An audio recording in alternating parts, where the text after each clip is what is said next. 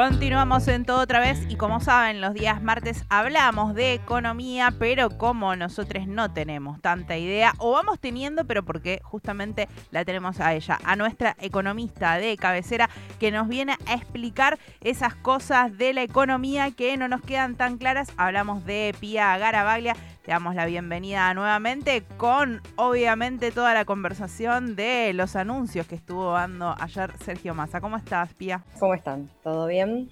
Bien, con ganas de hablar, porque ayer, bueno, esto, eh, post-elecciones y con todo el escenario, digo, también hubo mucho ruido sobre qué iba a pasar el 23 de octubre. El escenario cambió, lo que pase eh, está todavía por verse, pero el día de ayer, bueno, hubo una larga reunión de Sergio Tomás Massa hablando de medidas económicas si eh, llega a ser presidente a partir del balotaje. Así es, sí. Eh, creo que el foco de estas medidas es bastante claro. En, un primer, en primer lugar es estabilizar o, si se quiere, mantener eh, el dólar en este momento. Hay un foco muy importante en eso. Eh, y después, foco número dos, eh, el déficit fiscal, ¿no? No es nada nuevo, no son cuestiones que, no venimos charlando, eh, pero justamente la idea es no solamente mm, estabilizar de acá al balotage, sino también dar una visión o al menos un, norte, una, una, intención de cara a lo que sería a partir del 10 de diciembre o a partir del año que viene, si se quiere. En primer lugar, lo que sería en, pos del dólar, se están lanzando nuevamente una serie de beneficios cambiarios para todo lo que es eh, la parte exportadora, justamente para ayudar a una pronta liquidación de exportaciones y eh, en vistas de lo que va a ser el próximo pago del FMI, que justamente dejaría las reservas en niveles muy delicados. Eso en primer lugar. Después, lo que se aprobó, que esto fue justamente sancionado un poquito antes, pero creo que se está usando ahora para poder dar un poquito de aire, de tranquilidad, es el anuncio del swap eh, con eh, O sea, la disponibilidad del, swap en realidad con China, claro, justamente. Que esto, como habíamos visto en otras columnas, lo que permite es una eh, desdolarización de eh, lo que son los pasivos o las cuestiones que, los pagos que tiene que afrontar después a futuro eh, Argentina, con lo cual esto también daría un poco de aire a la situación de las reservas, que es lo que hoy está nuevamente más delicado, y después eso atenta con em, la demanda posterior de dólares por parte de ahorristas y de eh, las empresas. Claro.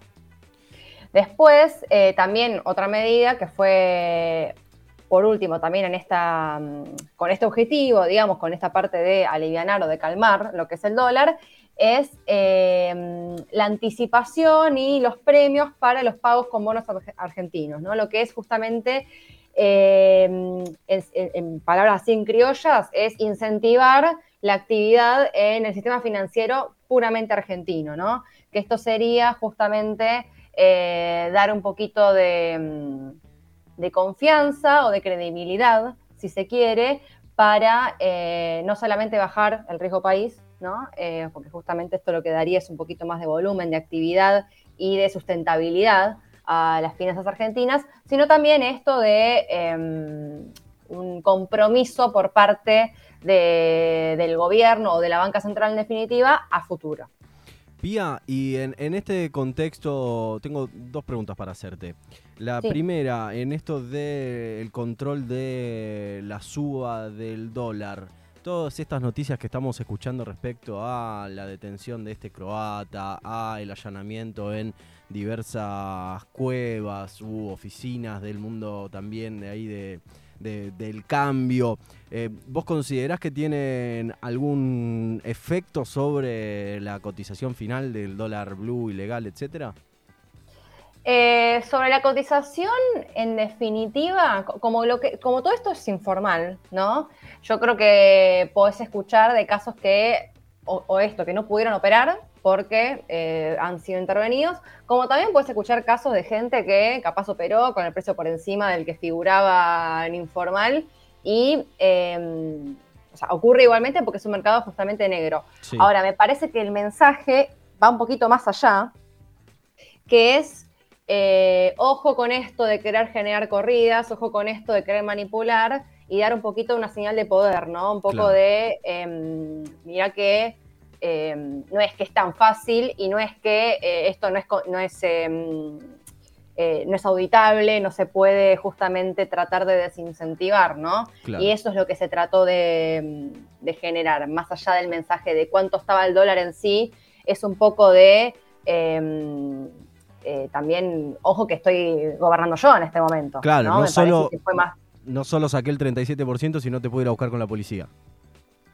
Exactamente, me parece que fue más un poquito de mensaje de ojo que no estás gobernando todavía eh, y en este momento que está, la que estaba em, la presencia gubernamental es otra y además esto que, estás haciendo atenta contra todos y además lo tenés que hacer de otra, o sea, no es que es tan fácil de hacer, no es que hablas con dos, tres fondos y eh, ya está, se puede, em, eh, se hace una corrida cambiaria y no hay nada más que hacer.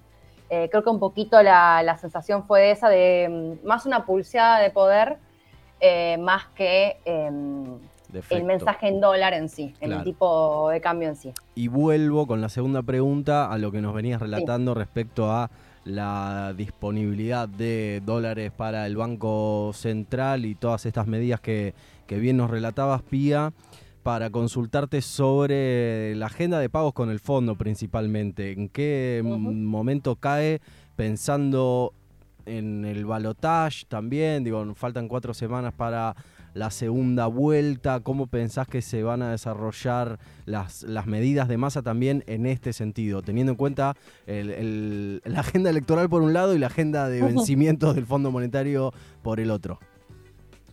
Bueno, ahora lo que queda es un pago de 2.600 millones, eh, que es justamente lo que eh, dejaría todo, mm, las reservas en realidad, en en rojo, no, en rojo en realidad, pero niveles ya eh, históricos, creo que sería cercano a lo que fue en 2006, que fue como el momento más crítico que tuvimos este, en, los últimos años, eh, con lo cual eh, es importante de acá a el balotage que ese pago, que cae antes, de hecho, no quede justamente tan expuesto, sino justamente poder apostar a eh, mitigarlo con el ingreso de otros dólares, sea por el lado de la exportación, por eso es que está este incentivo al complejo agropecuario, eh, y también por el lado del swap, lo cual disminuiría, los pagos que se están haciendo en comercio con, este, China en este caso.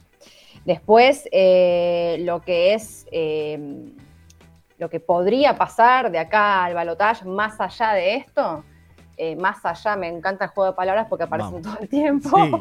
Este, mm, lo, que, pasaría de acá al balotage, lo que eh, es muy importante, primero, eh, una señal de control, ¿no? Que creo que esto es lo que está, lo que puede jugarle en favor al ministro actual, ¿no? Que es esto de em, mostrar un poquito de señal de control y después de un mensaje de acá futuro, ¿no? Entonces, por ejemplo, uno de los mensajes, saliendo un poquito del dólar, es, bueno, yo quiero empezar a hablar del presupuesto del año que viene, que ya, si bien esto ya fue, eh, se está tratando en el en el Congreso y ya se definió con ciertos niveles de déficit fiscal, yo quiero empezar a hacer una revisión y llevarlo a un superávit de 1%, ¿no? sí, ahí Pía justamente esto habló de que para 2024 se espera un superávit primario del 1% con un crecimiento de la economía y un incremento de exportaciones a 31 millones de dólares esto es lo que, lo que, lo que habló. ¿Qué, posibilidades hay eh, de llevar a cabo esto? ¿O qué, tendría que cumplirse para llegar a este escenario en 2024? Claro, eso mismo, justamente. El, tema es, primero el mensaje, que es un poquito esto de decir, bueno, yo estoy apuntando a esto, más allá de que hoy me están viendo con lo que está pasando hoy en día y eh, el dólar, inflación, esto, bueno, yo tengo la intención de seguir así, eh, o, en esta vía, con estos indicadores, Cosa primero para aclarar, superávit primario es sin deuda, ¿no? Sin pago de intereses. Nosotros tenemos en gasto fiscal, tenemos lo que es superávit financiero o déficit eh, financiero o em, primario, ¿no? Lo que es primario, la diferencia entre primario y financiero es eh, al sumarle los intereses de la deuda. Entonces, el financiero tiene incluido el pago de intereses de la deuda y en el caso de eh, el primario no. Con lo cual, no sería un caso tan difícil, ¿no? Teniendo en cuenta los que el año que viene va a haber una serie de, compromisos frente al FMI y lo primario es justamente gastos e ingresos este, mm, corrientes. y de capital sacando deuda, ahí sí podemos hablar de, bueno, un criterio, ¿no? No estamos atados al resto, sino de, bueno, quién supera el primario de 1%, ok, cuáles serían mis prioridades, ¿no? Eh, entonces ahí me parece que es un, mensaje plausible, en primer lugar. Después, lo que, ¿qué era el otro que me habías preguntado, Raquel? Recordame. No, era esto, si podían llegar a este número que había hablado del 1% y había hablado del crecimiento de las exportaciones a eh, cerca de 31 millones de dólares. Ah, bueno, justamente lo de las exportaciones a 31 millones de dólares, me faltaba eso. Eh, ahí está el tema de cómo incentivar a eh, la exportación, ¿no? Uno de los beneficios, esto de justamente tipo de cambio diferencial, diferencial sería ese. Esa sería una parte para justamente intentar eh, fogonear eso y después equilibrar por el lado de los subsidios, ¿no? Ahí hubo un mensaje también interesante que se, sumó al, al, tema del anuncio del superávit en el presupuesto, que es justamente darle una vuelta de rosca a lo que son beneficios tributarios en eh, sector empresario. Tipo, no em, unificar, sino empezar a eh, orientar los beneficios y los subsidios a ciertos sectores. No, o sea, no está todavía claro cuáles sí, cuáles no, pero eh, parece que hay un mensaje de, bueno, vamos a poner un poquito el foco en cuáles son los sectores que necesitan más beneficios y cuáles ya podrían caminar solos, ¿no? En ese caso, Sí. Sí, no, esto un poco lo había también planteado en el debate presidencial cuando estuvieron hablando del eje de economía. Habló de eh, la necesidad, eh, Sergio Más habló de la necesidad de una diferenciación entre pymes, grandes empresas y demás. Y esto que había hablado de un régimen tributario eh, simplificado y que sea más progresivo teniendo en cuenta esto, que no todas las empresas tienen el mismo tamaño y los mismos recursos y las mismas ganancias, ¿no? Exactamente, eso me parece que sería un mensaje más que interesante porque en primer lugar, por ejemplo, por dar un ejemplo y no por tener una hazaña, ¿eh? el caso del petróleo no paga, mm, paga un, mm, un porcentaje muy pequeño de lo que es el impuesto a las ganancias, todos los empleados del petróleo. Y además también tienen una suerte de eh, beneficios fiscales, además de eso ya la producción en sí. Eh, que a lo que voy es, es un negocio o un sector que depende del precio justamente del petróleo, pero es algo que se puede moldear en base a cómo esté eh, el precio del petróleo justamente. Entonces, si estamos en un momento en el cual hay un beneficio una situación más de bonanza por el lado del petróleo, bueno, quizás podemos poner el foco de beneficio fiscal a un sector que esté un poco más, eh, este, más complicado o quizás un sector más pequeño, lo que es la pequeña y mediana empresa, eh, que me parece que en este momento la puede estar sufriendo un poquito más. Después beneficios fiscales para, no sé, los polos eh, de servicios, los polos de servicios de software y así, que tienen beneficios muy grandes y a veces son empresas muy grandes y tiene una situación de mayor eh, holgura con respecto a eh, empresas más pequeñas. Y después, bueno, distinguir entre un sector y otro, ¿no? Capaz eh, petróleo versus, no sé, maíz o petróleo versus, no sé, software, conocimiento, eso ya sería como hilar un poco más fino, pero sí por lo menos introducir un poco esa noción de, ok, esto no es para todos, lo mismo con el transporte en sí, justamente, ¿no? Esto de quitarle subsidio, ahora es voluntario, pero capaz más adelante se puede empezar a diferenciar. Eh, que no sea todo universal y justamente empezar a hilar un poco más fino, ver cuáles son los sectores que están más eh, carenciados, más necesitados de estos beneficios y cuáles son los que eh, en este momento podrían prescindir de eso y contribuir a subsanar la situación de déficit fiscal actual. Pia, como siempre, un placer charlar con vos. Venimos diciendo en algunas semanas, este, en la previa, cuando venimos hablando, veníamos hablando de distintas medidas y animándonos a pedir alguna más.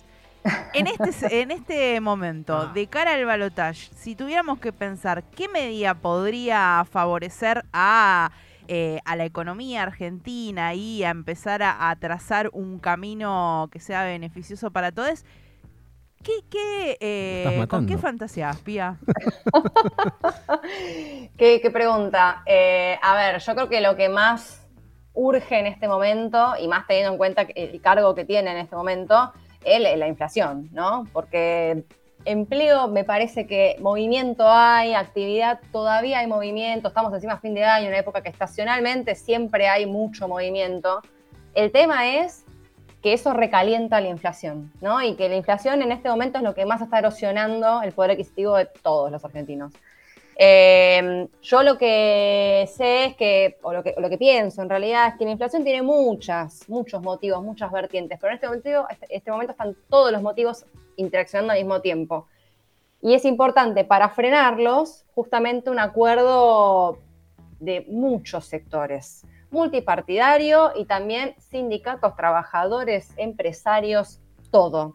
Con lo cual, mi deseo en realidad sería empezar a hablar de un acercamiento, ¿no? Empezar a eh, incluir en la mesa de, diálogo a todos los sectores, justamente para realizar acuerdos que vayan construyendo de a poco un plan eh, estabilizador, ¿no? Que me parece que esa sería la, solución. Quizás es muy ambicioso, pero eh, dar señales de eso creo que sería una señal importante para lo que es hoy la población que está justamente eh, tan asustada o tan en situación de, alerta, y eso también contribuye a que se exacerbe la inflación. Y eso sería un primer paso para por lo menos cortar la inercia, mostrar una señal de, ah, bueno, estamos buscando un norte, y eh, que calmen un poco las aguas. Eso creo que sería una primera bocanada. Bien, veremos si, si podemos eh, obtener ahí alguna respuesta. Venimos, todo lo que veníamos pidiendo, las medidas que, veníamos diciendo, bueno, falta para, para este sector está bien, pero falta para el otro, se fueron cumpliendo. Esperemos también tener novedades, así que la semana que viene estaremos conversando nuevamente, Pía. Ojalá que sí, chicos. Hasta la semana que viene entonces. Hasta la semana que viene pasaba Pía Garabaglia, nuestra economista de confianza que nos permite poner en palabras mucho más sencillas y explicando conceptos ahí de superávit fiscal, neto, bla, bla, demás. Sí, deuda corriente, bla. Ahí las entendemos, ahora sabemos por dónde va este camino. Bueno, soñando a ver si Sergio Tomás escucha este programa.